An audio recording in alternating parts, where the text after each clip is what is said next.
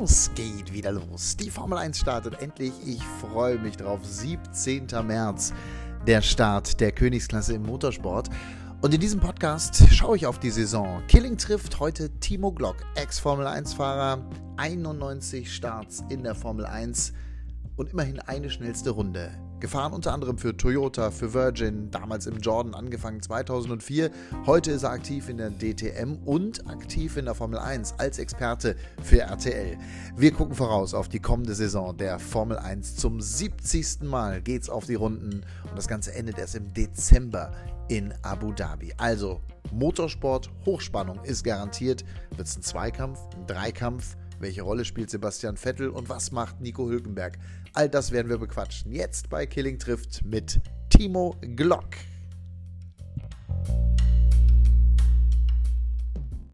Da ist er, Timo Glock. Hallo, herzlich willkommen. Hallo Matthias, servus, hi. Ich freue mich, dass du dir die Zeit nimmst, in meinem Podcast dabei zu sein und ich freue mich, dass wir beide über die Formel 1 sprechen können und nicht über die DTM. Da haben wir letztes Jahr viel drüber geredet, aber das sind noch ein paar Wochen Zeit bis zum Start im Mai. Die Formel 1 startet jetzt schon am 17. März. Du bist mit dabei, wieder für RTL. Vorfreude wahrscheinlich riesig, oder? Äh, ja, auf jeden Fall. Also ich bin, bin echt gespannt, ähm, äh, wie die Rangordnung sein wird, weil bei den Testfahrten hat man nicht wirklich so, einen, so einen absoluten Durchblick bekommen. Ja. Ähm, aber Fakt ist eins, die, die Teams sind näher zusammengerückt und äh, ich glaube, wir können uns dieses Jahr echt auf eine sehr spannende Saison freuen. Das heißt, eine Übermacht von Mercedes, glaubst du, wird es sowieso nicht mehr geben? Ich meine, Ferrari hat ja jetzt zuletzt sowieso aufgeholt, aber diese Megadominanz ist vorbei der letzten Jahre? Ja, das hatte ich letztes Jahr schon ein bisschen angedeutet, äh, dass Ferrari teilweise auf, auf Augenhöhe war. Mhm. Ähm, und äh, eigentlich durch Fehler ein bisschen die, die WM aus den Händen gegeben hat. Ähm, Red Bull ist zum Ende hin stark geworden und die sahen beim Testfahrten auch sehr, sehr gut aus. Äh, ich glaube, dass die Dominanz so ein bisschen dahin ist äh, und die anderen Teams eben näher angerückt sind und äh, deswegen ist Mercedes nicht mehr so einfach gemacht. Also das wäre ja natürlich auch zu wünschen, obwohl wir jetzt aus deutscher Sicht uns natürlich immer freuen mit äh, Mercedes, das ist ja klar, aber aus deutscher Sicht eben auch vor allem mit Sebastian Vettel, ja mit Fiebern, aber auch Nico Hülkenberg. Also wir haben bei den Teams äh, auch in diesem Jahr zwei Deutsche äh, mit dabei. Nico Hülkenberg, der ja für Renault mit an den Start geht und eben Vettel im Ferrari. Es wäre doch so schön, oder? Wenn der richtig bis zum Schluss um die WM mitfährt. Warum ist eigentlich ein Titel mit Ferrari irgendwie gefühlt immer noch etwas besonderer als ein Titel mit Mercedes oder ein, ein Titel mit Red Bull? Das ist eine gute Frage, äh, weil einfach äh, Ferrari so eine Historie hat und äh, so, so viele große Namen da gefahren sind und äh, das springende Pferd einfach sehr magisch ist und äh, das hebt die Fahrer nochmal auf ein komplett, andere, komplett anderes Niveau. Mhm. Ähm, aber ich war noch nie selbst vor Ort in Maranello. Ich würde es gerne auch mal erfahren, da reinläuft, ob es wirklich so anders ist wie überall sonst wo. Ähm, aber jeder sagt, äh, anscheinend ist es so. Mit, äh, Wäre es Sebastian Vettel natürlich zu gönnen, wenn er das schafft, äh, nach so langer harter Arbeit. Ja. Ich glaube, er ist einer der wenigen, die da, was heißt einer der wenigen, einer der, derjenigen, die äh, sehr, sehr hart arbeiten für ihren Erfolg. Und ähm, ich bin gespannt, ob er dafür belohnt wird dieses Jahr. Es wäre auf jeden Fall die Krönung einer großen Karriere, der nächste Titel eben für äh, Sebastian Vettel. Wenn wir auf deine Karriere schauen in der Formel 1 2004, äh, hattest du deine ersten Berührungen sozusagen mit der Formel 1, äh, der Aufstieg zu Saisonbeginn damals als äh, Test- und Ersatzfahrer bei Jordan, ich glaube im Juni oder so, ne? mittendrin war dann das, dein Debüt. Ja. Ähm, und dann 2008 bis 2012. Also du hast eine große Formel 1-Erfahrung dann mit Toyota gehabt, mit Virgin gehabt. Wenn du jetzt mal zehn Jahre zurückdenkst, ist es heute eine ganz andere Formel 1 als zu deiner Zeit vor 10, 11, 12 Jahren?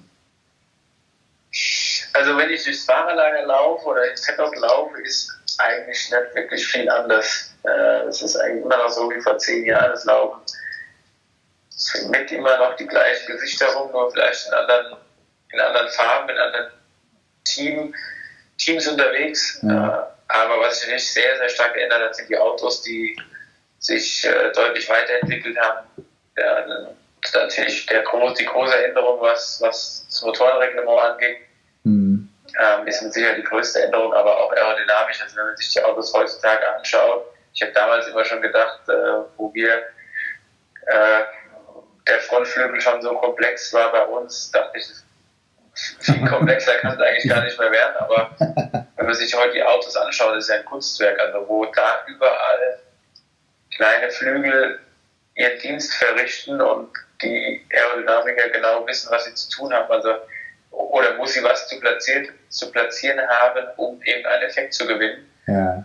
Äh, ist schon verrückt. Es ist nochmal auf ein ganz anderes Niveau äh, gekommen wie vor zehn Jahren.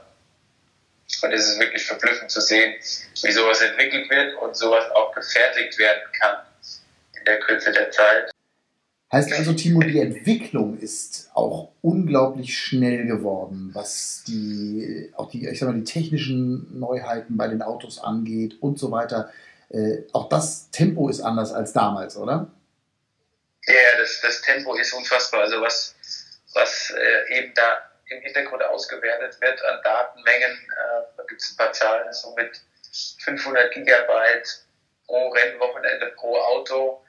Ähm, die sammeln bis zu, oder vom Einziehen übers Jahr hinweg mit Testfahrten und Rennwochenenden äh, kommen da 50 Terabyte zusammen. Also das sind schon unglaubliche Datenmengen, die da gesammelt werden. Ein Auto hat bei Testfahrten oder bei einem Rennwochenende am Freitag bis zu 600 Sensoren im Auto, die dann zum Qualifying und zum Rennen reduziert werden auf 200, um einfach aus Gewicht einzusparen. Aber das zeigt ja alleine schon, was da an, an Daten gesammelt wird und was man an Manpower im Hintergrund braucht, um das auszuwerten. Deswegen sind ja die Teams auch mittlerweile so groß geworden, bis zu 1000 Mitarbeitern mhm. und mehr, die für zwei Formel 1 Autos äh, eben am Ende 24 Stunden fast arbeiten. Unfassbar nicht umsonst ist es auch deswegen die Königsklasse, oder? Ja, genau deswegen. Also man ist in vieler äh, Hinsicht ein technischer Vorreiter, mhm. äh, was äh, dann eben in die Serie mit einfließen kann und äh, das macht die Formel 1 eben so so interessant wie die großen Hersteller. Ja, klar.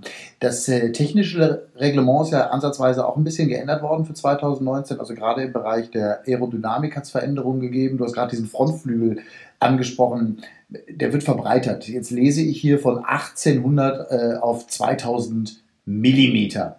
Da bist du ja als Normalsterblicher, denkst du, okay, das, äh, ja, das ist jetzt nicht ganz so viel. Ähm, das ist aber in der Formel 1 dann schon wieder auch eine Welt, oder? Ja, das ist eine, Welt, ähm, was man sich damit einfach erhofft hat. Man hat ja auch beide zwar breiter gemacht, aber der Hauptunterschied ist, dass diese ganzen kleinen Flügel, die es vorher gab, die sind weg äh, und es gibt nur noch sozusagen ein Hauptblatt mit fünf Elementen drin. Ja. Die kann man dann äh, gestalten, wie man möchte, aber diese ganzen kleinen, hier noch ein Flap und da noch ein Turning Vane und so weiter und so fort, wo die Luft dirigiert wird, schon auf dem Frontflügel ist halt alles verboten. Aber trotzdem waren die Teams wieder so schnell in ihrer Entwicklung, dass man es geschafft hat, eigentlich auf dem Zeitniveau vom, vom letzten Jahr schon wieder zu sein. Also die Autos sind in meinen Augen nicht wirklich viel langsamer geworden. Man versucht ja dadurch auch, das Überholen einfacher zu machen, dass die Luft nicht zu stark verwirbelt wird. Ähm, und der Hintermann eben näher herfahren kann, der Frontflügel dadurch nicht so viel Abtrieb verliert. Aber das wird trotzdem in meinen Augen weiterhin der Fall sein, weil alles, was hinter den Frontflügeln kommt, äh, am Chassis und an, an, der Seite, am Unterboden, da sind halt umso mehr kleine Flügel dazugekommen, um das Defizit wettzumachen. Und sobald die nicht ordentlich angeströmt werden von sauberer Luft, mhm. äh, ist es ganz klar, dass der Vordermann weniger Abtrieb hat als derjenige, der vorne wegfährt. Somit bin ich momentan dann ein bisschen im Zweifel, ob das einfacher wird, hinter einem herzufahren. Was man noch gemacht hat, ist, der, der, der Heckflügel wurde auch nochmal etwas nach oben gesetzt, um dadurch nochmal mehr Luftwiderstand zu generieren und den DRS-Effekt größer zu machen, um das Überholen einfacher zu machen. Das muss man abwarten, wie groß der Effekt sein wird und was der dann bewirkt. Heckflügel höher, du sagst es, ist noch ein bisschen breiter, glaube ich. Ne? Also da ist auch ein, ja aber auch, äh, das sind genau. auch, also von 950 mm auf 1050 mm. Wie gesagt, hört sich für den Normalsterblichen nicht viel an, aber ähm, äh, das kann eine Menge Auswirkungen haben. Du sagst, überholen soll einfacher sein. Ähm, klar, der Zuschauer muss Action geboten bekommen, das ist das eine. Auf der anderen Seite, glaube ich, will man ja auch dahin gehen, immer mehr, und auch das gilt, gilt für andere Rennserien ja genauso, dass es wieder mehr auch auf den Fahrer, auf das fahrerische Können ankommt. Ist das in der Formel 1 auch so? Was würdest du sagen bei diesen Änderungen? Nee, die Änderungen werden immer noch äh, nicht das auslösen, äh, was man sich erhofft, weil immer noch derjenige, der den besten Job macht und das meiste Geld zur Verfügung hat, das beste Auto bauen wird. Das ist, äh, da ist man, glaube ich, noch relativ weit weg von. Äh, trotzdem ist es die Königsklasse und derjenige, der mit den Autos am besten klarkommt, äh, ist am Ende der beste Fahrer. Aber man gibt, es gibt ja immer so schöne Beispiele. Fernando Alonso ist mehrfacher Weltmeister, hat äh, seine Jahre bei Renault gehabt, wo er dominiert hat und kam zu McLaren und war 15. Ja. Äh, ja. Das zeigt, dass er nicht derjenige ist, der, oder es wird, würde keinen geben, der in den McLaren oder in einen Williams heutzutage ansteigt und dann alle New York fährt. Unmöglich. Dazu ist das Niveau der Fahrer so ausgeglichen, dass es eben auf das Gerät ankommt, was man unterm Hintern hat. Wie viel Prozent, ist, wie viel Prozent ist Fahrer, wie viel Prozent ist äh, Auto? Ja, wenn du die Top, die Top 5 oder Top 6 Fahrer nimmst, dann kannst du alle in einen Mercedes oder Ferrari setzen. Die werden alle wahrscheinlich 10 die gleich schnell. Die Frage ist, wer es eben über dieses Jahr hinweg schafft, den wenigsten Fehler zu machen, wie das Lewis Hamilton geschafft hat. Aber momentan kommt es darauf an, in welchem Auto man sitzt. Und ich würde momentan sagen, dass es immer noch so ist, dass bis zu 60, 70 Prozent das Auto entscheidet und dann der Rest der Fahrer macht. Finde ich total spannend. Ist es dem Fan gegenüber fair? Ich glaube, dem Fan ist es am Ende fast egal. Äh, klar gibt es natürlich äh, Hamilton-Fans und Raikkonen-Fans und Vettel-Fans. Ja. Die wird es aber immer geben, egal wie. Äh, was der Fan sehen will, ist eben gutes Racing und äh, will Entertainment haben auf der, auf der, äh, auf der Tribüne, wenn er sich das anguckt oder vom Fernseher oder wenn er vor Ort ist, eben Fahrer zum Anfassen äh, haben, erleben. Und das ist das, was oft vergessen wird. Ähm, das, glaube ich, zieht der Fan vor. Also ich gehe jetzt auch nicht ins Fußballstadion, um mir ein langweiliges Fußballspiel anzuschauen, sondern ich hoffe auf ein spannendes Spiel, wenn Dortmund auf Bayern trifft, was normal eine Garantie ist, dass es ein gutes Spiel wird. Und so ist es halt auch in der Formel 1. Also der Fan, der geht dahin, um pures Racing zu sehen. Und ähm, ich glaube, dass man da noch ein bisschen, dass es da noch Verbesserungspotenzial gibt. Auf der anderen Seite hast du natürlich auch, klar, du hast die Hamilton-Fans, du hast aber auch die Mercedes-Fans, ne? du hast die Ferrari-Fans, du hast die Renault-Fans. Ähm, du hast übrigens auch noch die guten alten Williams-Fans, die gibt es ja auch noch, zumindest ein paar, wobei äh, bei Williams war es ja in den letzten Jahren nicht mehr so wie noch vor 20, 25 Jahren, als die dominiert haben. Ist ja auch eine interessante Entwicklung. Lass uns mal Team für Team durchgehen. Also, du hast Mercedes schon gerade angesprochen. Die ganz große Dominanz ist möglicherweise vorbei. Die Gegner werden stärker. Hamilton und Bottas. Hamilton wahrscheinlich eine klare 1, Bottas die klare 2, richtig? Ja, ganz klar. In also, meinen Augen. Also und für Hamilton gilt, da gilt es auch für Hamilton, Titelverteidigung, alles dran setzen.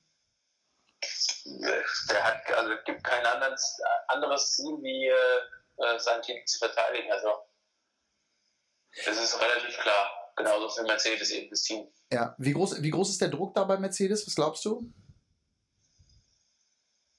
Ich glaube, wenn du so dominant warst und so viele Titel gewonnen hast, klar, den, den, Druck hast du immer natürlich wieder im nächsten Jahr auch, die Leistung abzuliefern. Aber äh, dadurch, dass man so viel bewiesen hat in der Vergangenheit, äh, ist das kein negativer Druck. Mhm. Ferrari mit Vettel und da bin ich echt gespannt mit Charles Leclerc. Ja, da bin ich auch gespannt. Also der hat letztes Jahr wahnsinnig abgeliefert und äh, wirklich äh, gezeigt, was er kann. Mhm.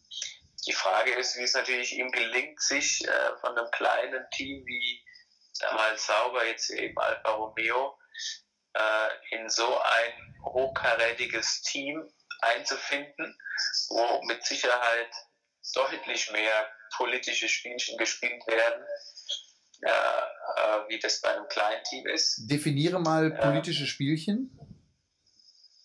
Ja, das ist einfach intern. Wir haben jetzt gesehen, äh, der Wechsel Arriva Bene weg, äh, Binotto ähm, in führender Position und es gibt natürlich ganz, ganz viele, die gerne eine leitende Position bei Ferrari haben ja. würden und deswegen geht da allein intern, also einfach mal die Fahrer außen vor gelassen, allein intern gehen natürlich da gewisse Machtkämpfe, genauso wie das bei Mercedes natürlich der Fall sein wird ähm, oder Red Bull, äh, weil man, weil diese Leute, Ingenieure einfach in, in solche Positionen auch irgendwann mal gelangen möchten und deswegen ist die Gefahr, äh, dass als Fahrer zu verstehen und sich nicht ablenken zu lassen davon, ja. ist in so einem großen Team eine ganz andere Herausforderung, wie das in einem kleinen Team der Fall ist. Ähm, trotzdem gibt es auch politische Spielchen auf Fahrer bezogen, sprich also Vettel lange da, Vettel WM-Trumpf Nummer 1 und bei Leclerc muss man mal gucken, der Nachwuchsmann, der neue Mann, wie er überhaupt performt?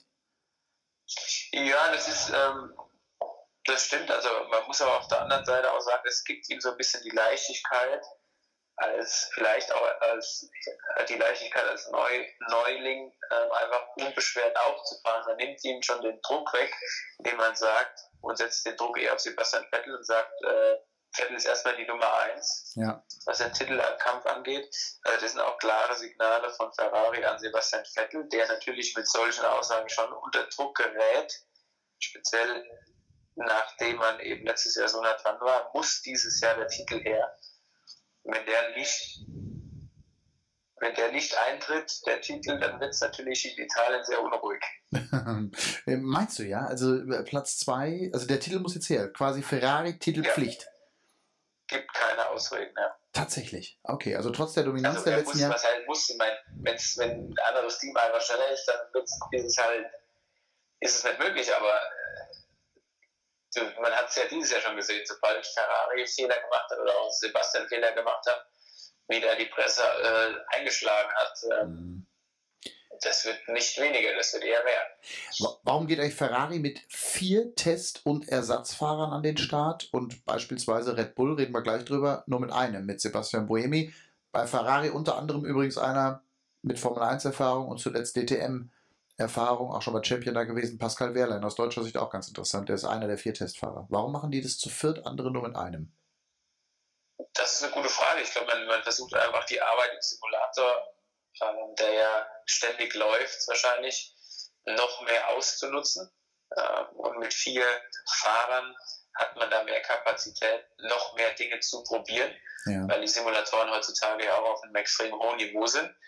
Und äh, ich bin mir sicher, dass Red Bull mehr wie Sebastian Boemi hat. Man hat wahrscheinlich auch offiziell ihn als Test- und Ersatzfahrer angegeben, aber die haben äh, natürlich auch noch ein paar andere Leute, die im Simulator sitzen und Basisarbeit verrichten können im Hintergrund. Mhm. Somit das sind alle Teams äh, auf einem hohen Niveau. Wir haben genügend Fahrer im Hintergrund, die ständig eben in dem Simulator sitzen. Das ist ja auch in Rennwochenenden so. Ja. Ähm, also Pascal Wehrlein wird wahrscheinlich freitags äh, an den Rennwochenenden in Italien ans Treffen sein und sitzt im Simulator nach den freien Trainings und versucht Verbesserungsvorschläge für den nächsten Tag auszufahren. Das ist ja, ist das, ist das als Rennfahrer ist das doch undankbar, oder? Ja, das macht auch Spaß. Also es ist ja? auch eine Herausforderung und äh, man ist Teil des Teams und kann ja auch sich eben mit guter Arbeit im Simulator vielleicht auch nochmal empfehlen. Und ähm, das ist ja auch, äh, kann ein kleines Sprungbrett sein oder eine Chance für Nachwuchsfahrer. Okay. Ich habe ich hab immer so zwischendurch auch dieses Fußballbild und habe dann gedacht, okay, die Mannschaft steht im Stadion, spielt vor 60.000 und ähm, der Ersatzspieler also sitzt nicht auf der Bank, sondern der Ersatzspieler des Ersatzspielers, der läuft über den Trainingsplatz und gibt dem Trainer an, äh, gibt dem Trainer ein paar Infos, dass äh, der Rasen so und so gut ist. Also das ist so ein, so ein bisschen dieses Bild, was ich da kurz hatte und dann dachte ich, es muss doch völlig unbefriedigend sein. Der ganze Zirkus reist um die Welt und du hockst in Italien im Simulator. Auf der anderen Seite jetzt auf Pascal bezogen. Auf der anderen Seite hast du natürlich die, die Möglichkeit, dich dadurch zu empfehlen, ne? Klar. Und der will ja wieder zurück. Der will ja wieder zurück. Sehr logisch. Okay, Red Bull habe ich gerade schon angesprochen. Max Verstappen, Pierre Gasly.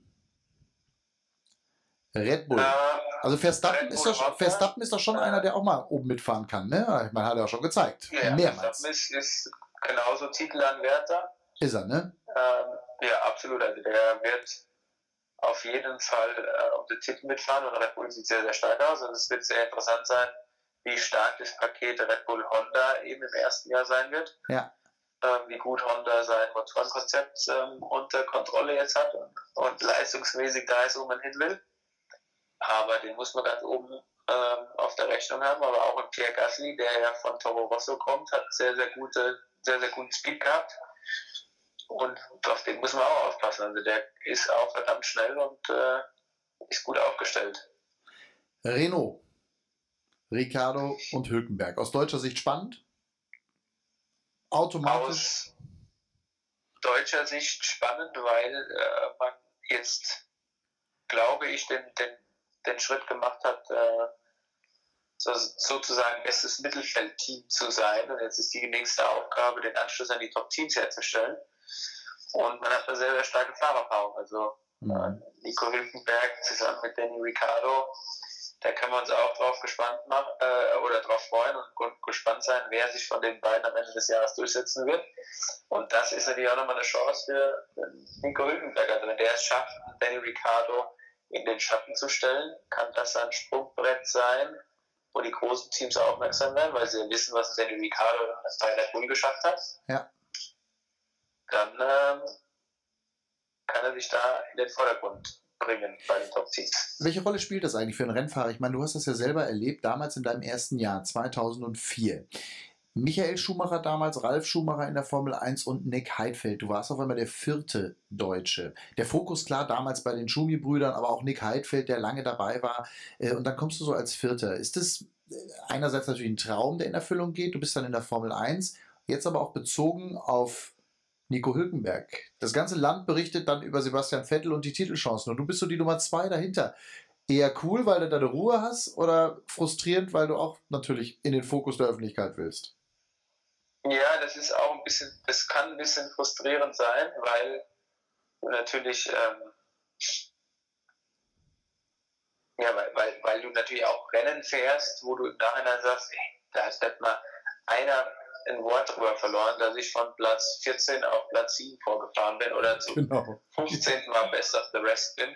Ja. Das ist, kann dann irgendwann schon ein bisschen an dir nagen. Auf der anderen Seite ist es halt ganz angenehm, weil du bist in Ruhe gelassen. Richtig. Ja, klar. Da kommen vielleicht dann nicht so viele, die dich äh, von der ja, von der Interviewseite her äh, die auf Nerv gehen, aber äh, natürlich willst du am Ende ist, äh, ist dein Ziel ganz vorne mitzufahren und ähm, du willst im, im Mittelpunkt stehen am Ende. Liest ein Formel-1-Fahrer, liest ein Rennfahrer im Allgemeinen, gilt ja für dich im letzten Jahr auch in der DTM, lest ihr eigentlich, was da alles so geschrieben wird in den Fachportalen, im Netz, in den Zeitungen? Ja, man blendet schon durch. Also ich habe auch äh, gut, die Interviews, die ich gebe, die lese ich mir meistens nicht nochmal durch, weil ich sie eh einmal vorher abgeschickt bekomme, um nochmal drüber zu lesen. Ähm, aber wenn mir jetzt irgendwo auf äh, Twitter oder im Netz irgendwo ein interessanter Artikel kommt, dann lese ich das natürlich durch und äh, jetzt umso mehr, was die Formel 1 angeht, weil ich ja noch mit all diesem Hintergrundwissen natürlich heran oder erarbeite für die Rennwochenenden, wo ich vor Ort bin. Ja äh, ist das natürlich dann schon wichtig geworden, ja. Macht übrigens großen Spaß, äh, dich nicht nur als Fahrer zu erleben in der DTM, sondern auch wirklich als Experte mit Florian König und Co. Das, äh, ihr macht das ganz, ganz toll und bringt es dem, dem Fan einfach so großartig nahe. Das will ich an der Stelle auch nochmal sagen. Freue ich mich echt drauf. Melbourne, 17. Das freut mich, Dankeschön. Ähm, machen wir mal weiter. Äh, Haas. Also, die Amerikaner im Feld. Ist ja auch ein Ferrari-Motor. Mit Romain, Grange, äh, Romain Grange, Grosjean und Kevin Magnussen. Ja, also äh, Fahrerpaarung gleich wie letztes Jahr. Ähm, gefühlt keine Veränderung, ne? Nee, gefühlt keine Veränderung und äh, momentan kann ich aus den Tests auch noch nicht so wirklich lesen, wie stark sie sind, aber ich denke mal, sie werden äh, einen kleinen Schritt hinter Renault und vor allen Dingen auch sauber äh, Alfa Romeo sein. Mhm. Äh, muss man abwarten, äh, wie weit man sich da verbessern kann nochmal. Oder hat er letztes Jahr ein paar gute Rennen dabei gehabt, wo man Best of the Rest war. Bin ich gespannt. Kann ich noch nicht so ganz toll. Ich auch, total. Ähm, gucken wir uns ähm, vielleicht auch nochmal McLaren an. McLaren ist ja einer der größten Namen, wenn ich mal auf die letzten 30 Jahre Formel 1 schaue. Ähm, das, das, da denke ich jedes Mal, bei McLaren, wenn ich McLaren lese, denke ich, ja, fahren um den Sieg mit, aber diese Zeiten sind vorbei, ne?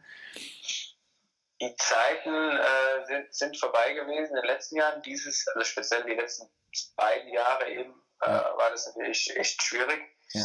Aber äh, es schaut dieses Jahr aus, als hätte man einen guten Sprung nach vorne gemacht. Also die sahen bei den Tests deutlich besser aus wie in den letzten Jahren.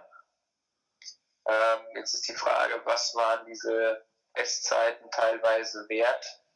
Waren die mit ganz, ganz wenig Sprit schon gefahren? Ähm, hat man schon alles gezeigt oder ist da noch ein bisschen was dahinter? Mhm. Aber es sieht aus, als hätte man eine bessere Basis gefunden und äh, es wäre natürlich ein Traum, wenn McLaren es wieder schafft, zurückzukommen, aber das ist natürlich schwierig. Neu, neuer Fahrer, Neuer Fahrer Carlos Sainz Jr., der kommt ja von Renault, ähm, beerbt Fernando Alonso. Schade, ne? Dass der weg ist. Ja, schade, weil er einfach ein Typ war oder ein Typ ist. Aber bei dem ich mir da nicht so sicher. Also wenn der McLaren äh, eine gute Basis hat, kann ich mir auch vorstellen, dass er nächstes Jahr mal wieder am Start steht. Ja.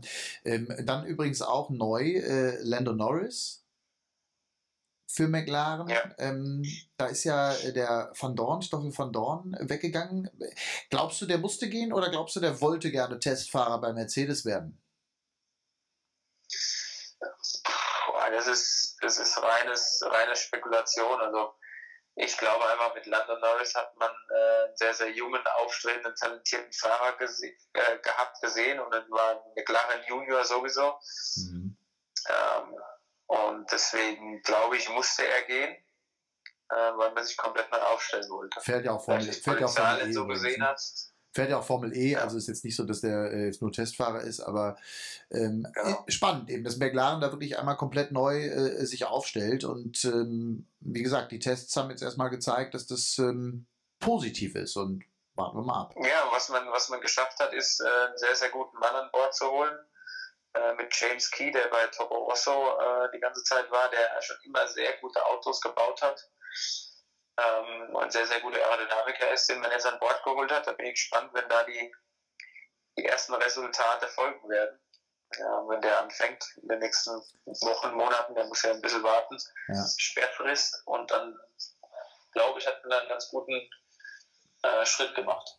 Mit einem Mercedes-Motor unterwegs ist Racing Point, Sergio Perez ja. und Lance Stroll. Ja, Mittelfeld. Also ne? Für mich das Team an sich eines der mit Abstand effizientesten Teams, also mit so wenig Geld immer am absoluten Limit, ja. was, äh, was die finanziellen Möglichkeiten angeht, aber immer so viele rausgeholt, immer gute Autos gebaut, die waren immer konkurrenzfähig. Ähm, bin ich jetzt gespannt, mit, wie das Ganze ausgehen wird, mit deutlich mehr ähm, Kapital oder sagen wir mal mit deutlich mehr Sponsoren an, an Bord, mit Lance Stroll, der da ja eine ganze Armada von, von Investoren mitgebracht hat, mhm. wird man sich da auch, auch nochmal verbessern können, glaube ich. Und die muss man echt auf der Rechnung haben als äh, Best of the Rest. Ähm, Vielleicht nicht von Anfang an der Saison, aber ab Mitte der Saison. Ab Mitte. Ähm, da war ja der ähm, Lance Stroll, du sagst Investoren, da gibt es ja immer diese, diese Pay-Driver-Diskussion, ähnlich wie letztes Jahr bei Williams ja auch mit Sergei Sirotkin. Ähm, das, jetzt habe ich neulich irgendeine Stimme, ich weiß gar nicht, wo ich es gelesen habe, da hieß es, äh, oh Gott, wo war das denn? Die, Pay die Zeit der Pay-Driver ist vorbei. Ist die wirklich vorbei? Was glaubst du? Nee, nee, gibt's noch. Also die, ist, die sind immer noch da. Äh, unter anderem eben Lance Stroll, der von zu Hause aus, dass sein Vater so viel, so viel Geld hat, dass er sich eben teilweise zwei Formel 1 Teams leisten kann. Ja, eben. Ähm, und äh, deswegen, also er hat, er hat schon andere Möglichkeiten gehabt. Äh, ist ja teilweise auch mit einem alten Williams, äh, drei, vier Jahre alten Williams, äh, auf all den Rennstrecken äh, gefahren, die er nun erkannte. Und sein Leben mal kurz mit einem Formel 1 oder nach Malaysia geflogen, um da zwei Tage zu testen. Also das sind natürlich schon Möglichkeiten, die jetzt nicht unbedingt jeder hat. In der Tat. Nicht so schlecht. Also, ähm, die wird es weitergeben und ähm, aber es ich habe auch das Gefühl, es wird, es wird ein bisschen weniger. Aber klar, auch am Ende regiert das Geld einfach und wenn du die Chance auch als Team hast, dadurch irgendwie zu existieren, dann machst du es halt. Gucken wir mal zu Alpha, da ist mein Lieblingsfahrer mit dabei, weil er die Partyrakete der Formel 1 ist, Kimi Räikkönen. Auch geil, oder? Immer wieder am Start, immer wieder zurück. Jetzt also mit Alpha. Ähm, ja. Ferrari Motor, Antonio, äh, Antonio Giovanazzi, äh, Gio, ja Gott, wie heißt der Kerl? Giovanazzi, ja. Giovanazzi. So, jetzt ist richtig ausgesprochen. Ähm, Alpha ist auch so eine, eine, Wundertüte, will ich nicht sagen, aber ähm, ja, Musik. Ja, die sehen stark aus. In den, bitte? Die sind schon. Das, die sehen sehr, sehr stark aus. Da kann alles, da kann alles passieren, ne? Ja, die können genauso gut äh, Best of the Rest sein. Ähm, die haben echt äh, eine sehr, sehr gute Basis. Äh, Auto sieht äh, sehr schnell aus, aerodynamisch. Viele, viele Dinge dran, die, die man nirgendwo sieht. Also die Art und Weise, wie die Seitenkästen, ähm, Luftanlässe und so weiter, die sind schon, sind schon sehr gut aufgestellt. Also das Auto sah von, von der ersten Runde ab sehr gut aus.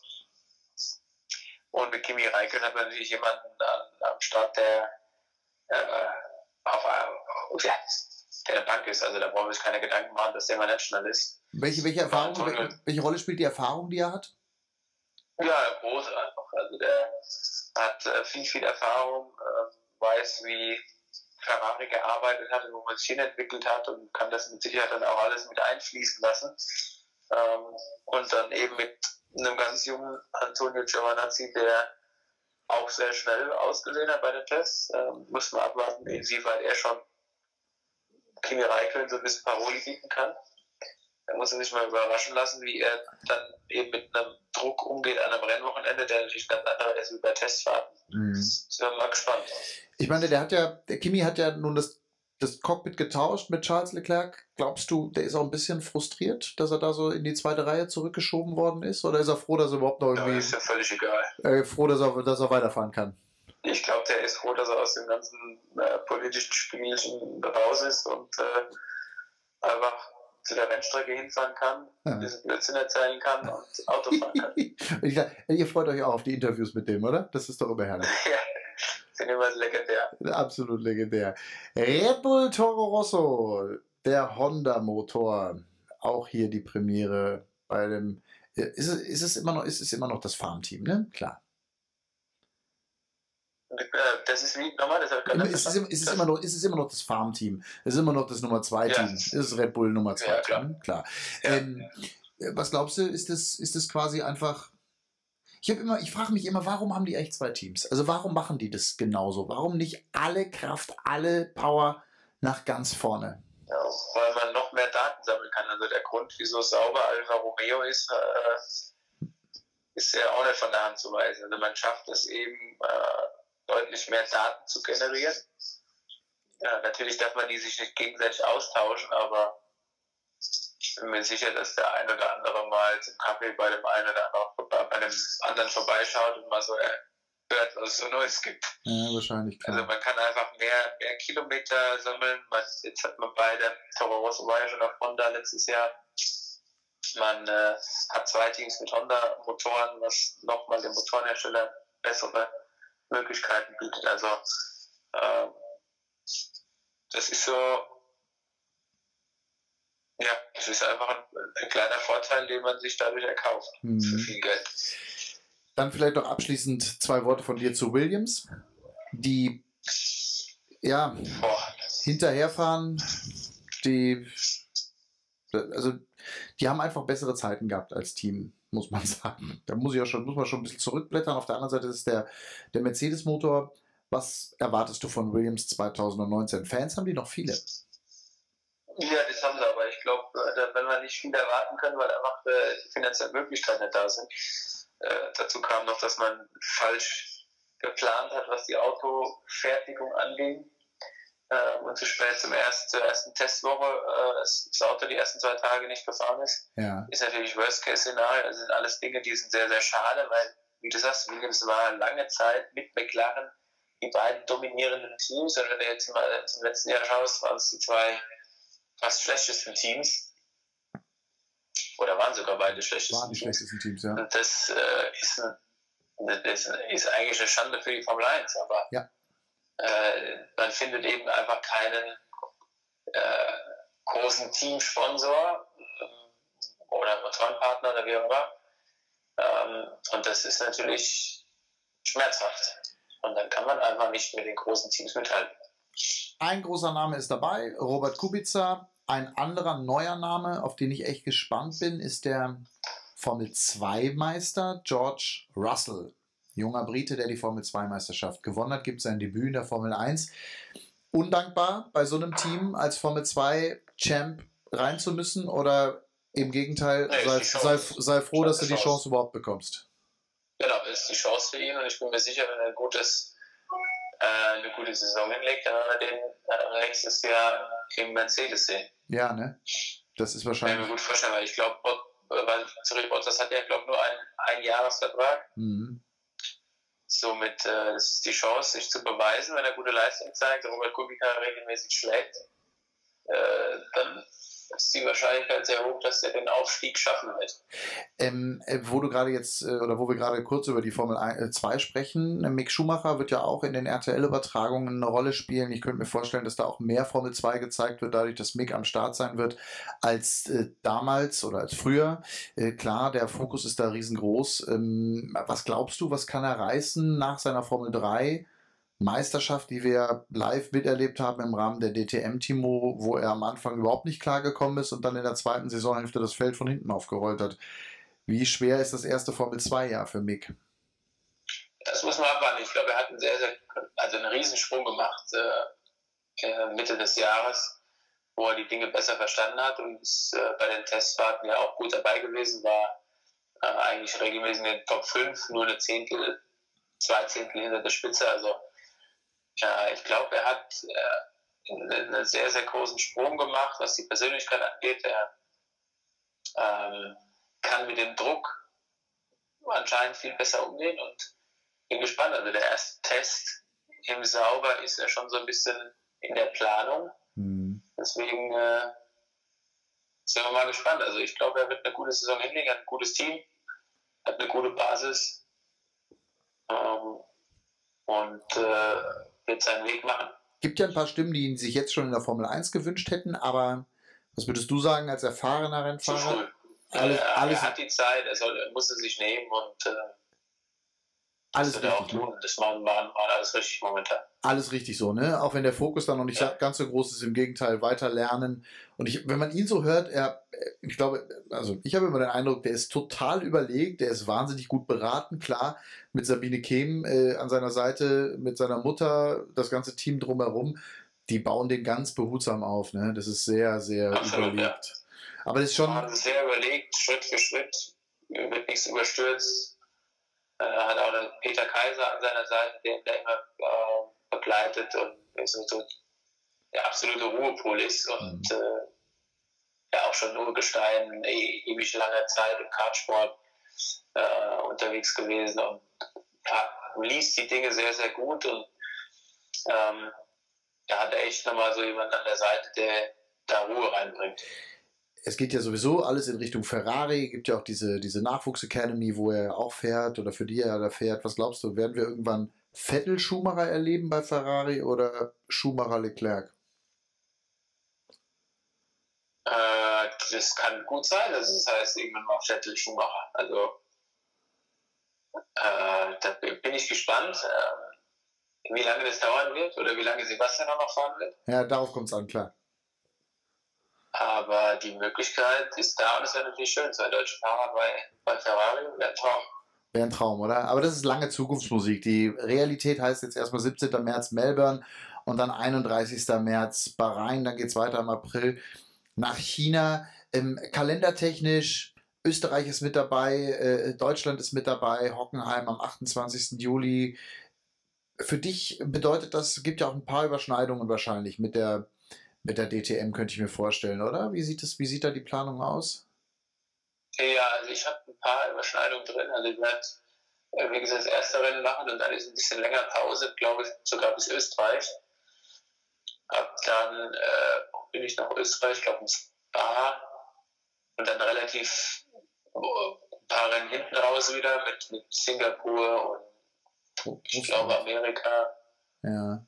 Und, also ich habe es jetzt gar, gar nicht alle gar nicht so aber Ende, Ende, Ende, ist ja dann, Ende ist ja dann, Ende ist ja dann am 1. Äh, Dezember in Abu Dhabi. Äh, abschließender Gedanke auch da nochmal von dir. Früher gab es 16, 17 Formel 1 Rennen, es sind jetzt schon seit längerer Zeit 21, klar, finanzielle Interessen äh, bei Liberty und so weiter werden dann natürlich auch eine große Rolle spielen. Aber sind 21 Rennen nicht auch echt arg viel? Ja, vor allen Dingen für die Teams. Also das äh, ist ein eine Riesennummer für, für die Mechaniker, für die Ingenieure, äh, hin und her zu fliegen, äh, pausenlos in verschiedenen Zeitzonen und eben ständig an, on Tour. Das äh, wird teilweise zu viel für die Teams. Also gut, für den Zuschauer weiß ich nicht, ob es irgendwann auch too much ist, wenn man Pause die Formel 1 gibt. Ich äh, glaube, das ist weniger ein Problem, aber für, für alle vor Ort ist es eine Riesentour, auch für, für Fernsehteams oder für äh, Journalisten und so weiter. Das ist schon hart, ne? Ich find, äh, eine Riesennummer, ja. Ich finde auch, die müssen auf 18 zurückgehen oder auf 17 oder so und dann ist auch alles gut. Das hat früher übrigens genauso viel Spaß gemacht und da war alles am Ende genauso gut. Aber okay, jetzt sind es 21 Rennen und am Ende wird einer Weltmeister. Wer ist dein Tipp? Ich würde dieses Jahr auf Sebastian Vettel setzen. So, da haben wir dich festgenagelt. Sehr gut. Wer wird DTM-Champion? Ich hoffe ich. ich auch. Ich hoffe es mit dir. Es sah letztes Jahr anfänglich so gut aus und dann kam diese zweite Hälfte. Timo, darauf freue ich mich auch sehr. Wir werden das Ganze mit Sat 1 wieder übertragen und ähm, da habe ich jetzt schon ganz großen Bock drauf, die DTM mit dir gemeinsam zu erleben als Fahrer, aber ich habe genauso viel Bock drauf, die äh, Formel 1 zu erleben mit dir als Experten bei den Kollegen von RTL und ähm, da drücke ich dir jetzt die Daumen für. Danke, dass wir das mal so durchgehen konnten und danke, dass du uns äh, oder meine Hörer hier bei Killing Triffs so ein bisschen darauf vorbereitet auf das, was da passiert. Super spannende Einschätzungen von dir. Eine der großen Überraschungen, das halte ich mal fest, könnte vielleicht McLaren werden. Es wäre zu wünschen, weil da ein großer Name so ein bisschen zurück in den positiven Fokus kommen würde. Und auf der anderen Seite wird es für einen anderen großen Namen für Williams ganz, ganz schwer. Zweikampf Ferrari, Mercedes und dahinter Red Bull. So habe ich die richtig verstanden. Ne? Das werden wir erleben. Ja, die drei würde ich fast sogar schon auf eine, auf eine Ebene setzen äh, momentan. Und dann kommt es dran, ob es eben sauber, äh, sag ich immer noch sauber, Alfa äh, Romeo oder äh, Renault sein wird, die dann das Mittelfeld anführen werden. Das ist meine Vermutung. Wir werden es erleben. Also, Spannung ist auf jeden Fall da und Vorfreude auch. Timo, vielen herzlichen Dank. Sehr gerne. Viel Spaß bei beiden Jobs und vor allem aber auch viel Spaß beim allerwichtigsten Job, nämlich dem Job des Familienvaters. Dankeschön. Ja, Gab es über den Winter übrigens, möchte ich allen noch ans Herz legen. Folgt bitte Timo Glock bei Instagram. Ähm, wer sich Skivideos angucken möchte von den Kids, das findet ihr bei äh, großartig. Das sind ja, da habe ich noch gedacht, hey, das wäre das wär ein Skirennläufer hier, deine Kleine. Das ist ja mega, ne? Ja, das ist, äh, also da bin ich echt auch immer wieder erstaunt. Ähm, der hat unfassbar viel Gefühl, äh, was das Skifahren angeht. Ja, ihr war, Verständnis. Also der, dem sagst du, mach so und so und dann macht er das direkt. Das ist schon krass. Ihr, ihr, ihr, wart, ihr wart im Winter, wart ihr eingeschneit, ne? Das waren wir auch noch, ja. ja. Also, du siehst, ich folge dir und das mache ich mit großer Freude. Danke. Alles gut gemacht. Und Gerne.